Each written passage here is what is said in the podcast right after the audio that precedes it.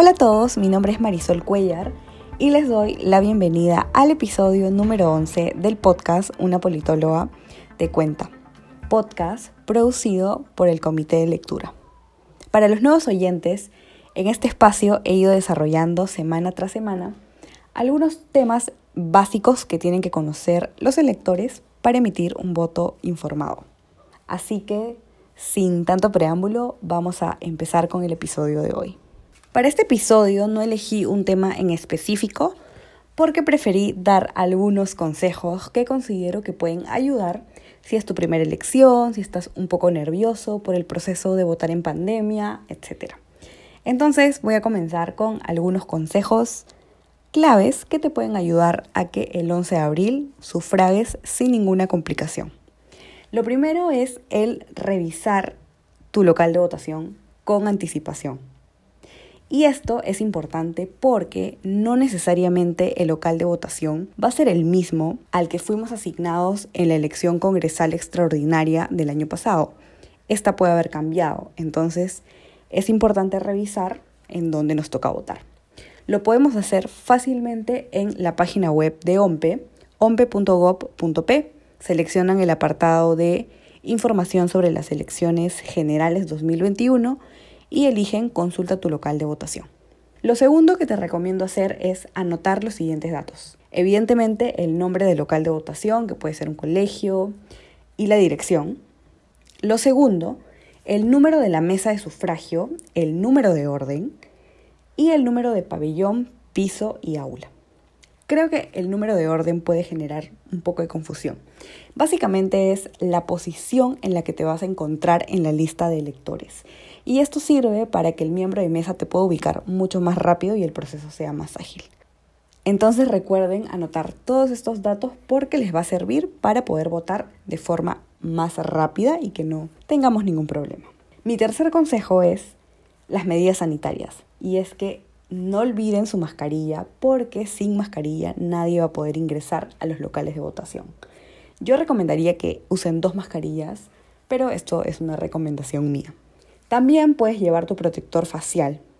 Esto tampoco es obligatorio, pero considero que es un consejo prudente en medio de la emergencia sanitaria. Algo que sí recomendó la OMPE es que los electores puedan llevar un lapicero. Ellos recomiendan el color azul, pero también puede ser otro color. Y si es que en caso no tienes un lapicero, los miembros de mesa van a tener uno para poder facilitarlo. Pero es una recomendación que considero que es bastante prudente en este contexto de pandemia.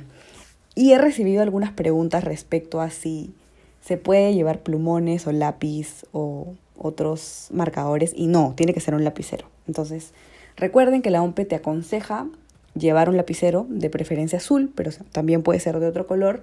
Esto es un consejo, si es que en caso no tienes un lapicero, los miembros de mesa van a tener uno para poder prestártelo en caso sea necesario.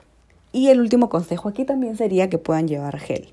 También se va a contar con gel dentro de los centros de votación, pero si pueden llevar el suyo, creo que es mejor estar preparados.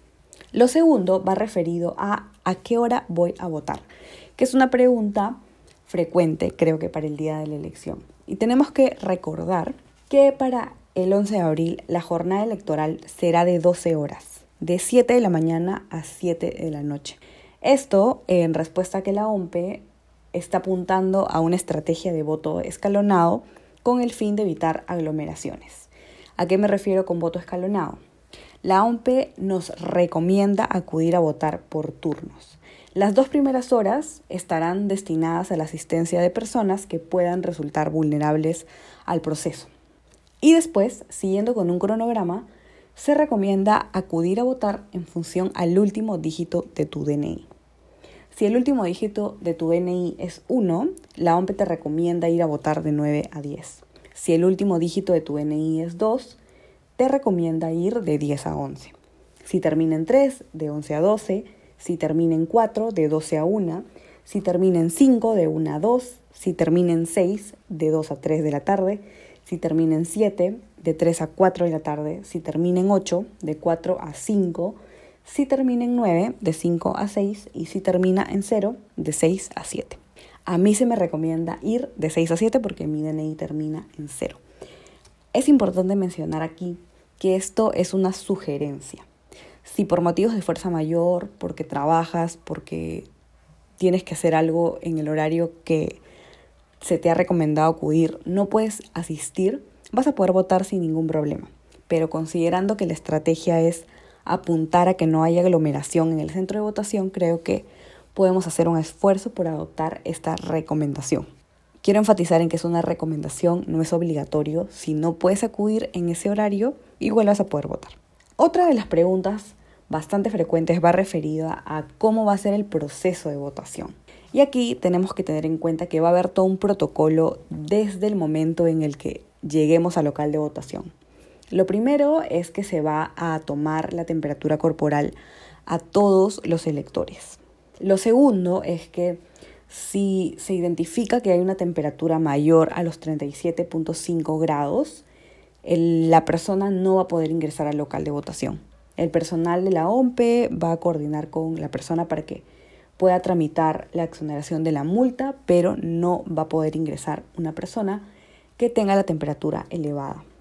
Lo tercero es que se tiene que evitar tener contacto con otros ciudadanos, es decir, tenemos que mantener la distancia social. Lo cuarto es que se sugiere llevar el propio lapicero que mencionaba al inicio. De color azul, recuerden, pero si no tienen, los miembros de mesa te van a prestar el suyo. Aquí un consejo mío añadido es que lleven anotado en un papelito el partido, los candidatos por los que van a votar, ya sea para la presidencia, Congreso de la República o representantes ante el Parlamento andino. Porque tal vez nos podemos demorar un poco más acordándonos de los partidos y los candidatos, creo que puede servir muy bien llevar anotado en un papel a quienes le vamos a dar nuestro voto. Y lo sexto, importante también, es que luego de votar tenemos que retirarnos inmediatamente del local de votación.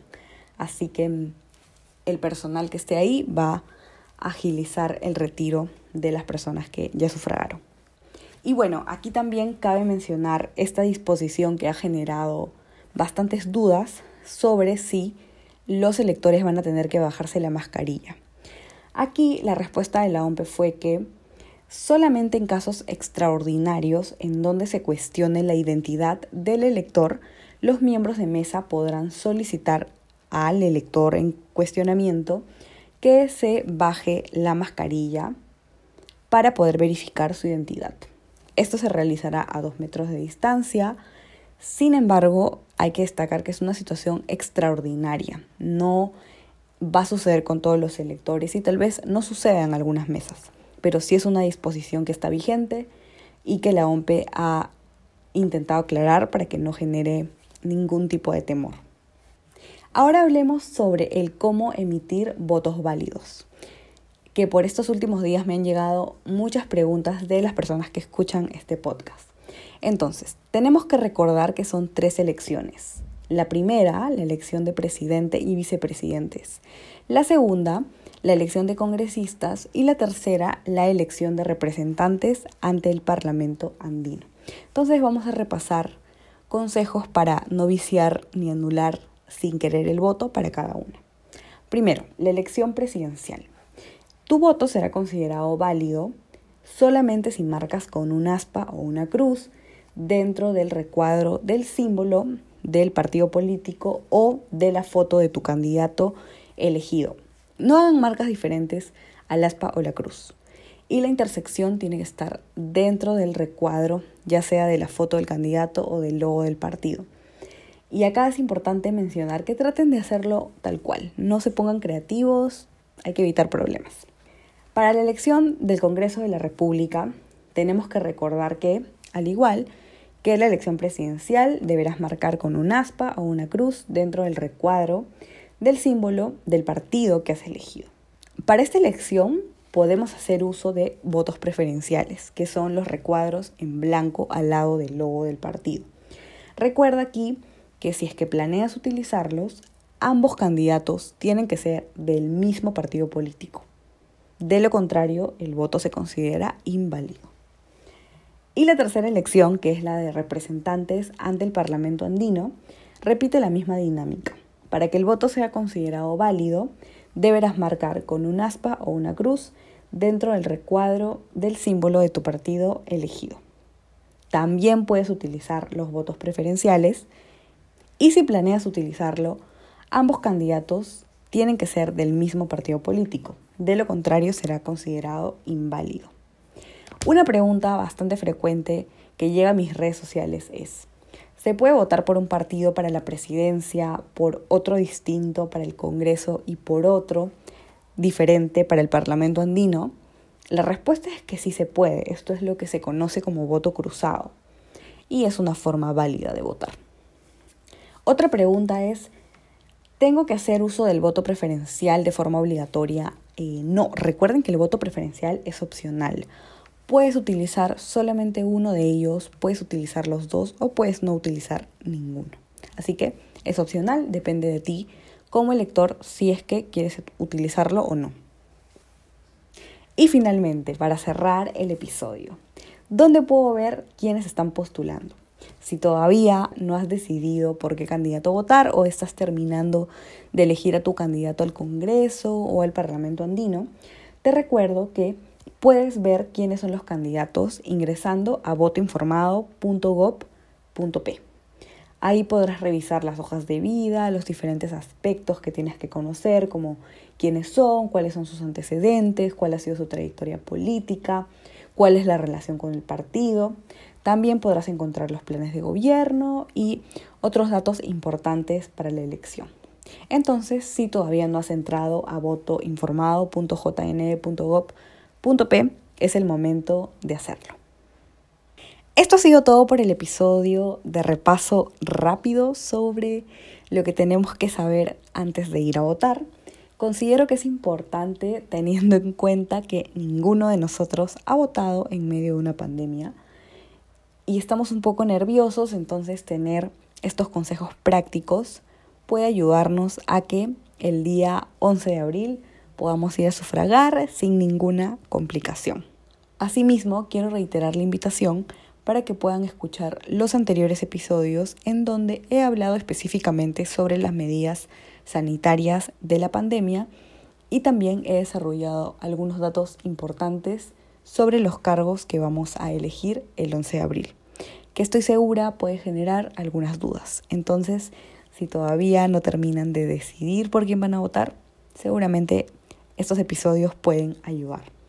Finalmente, si tienen alguna duda, o algo no quedó del todo claro, pueden escribir a mi cuenta de Instagram, arroba una politóloga.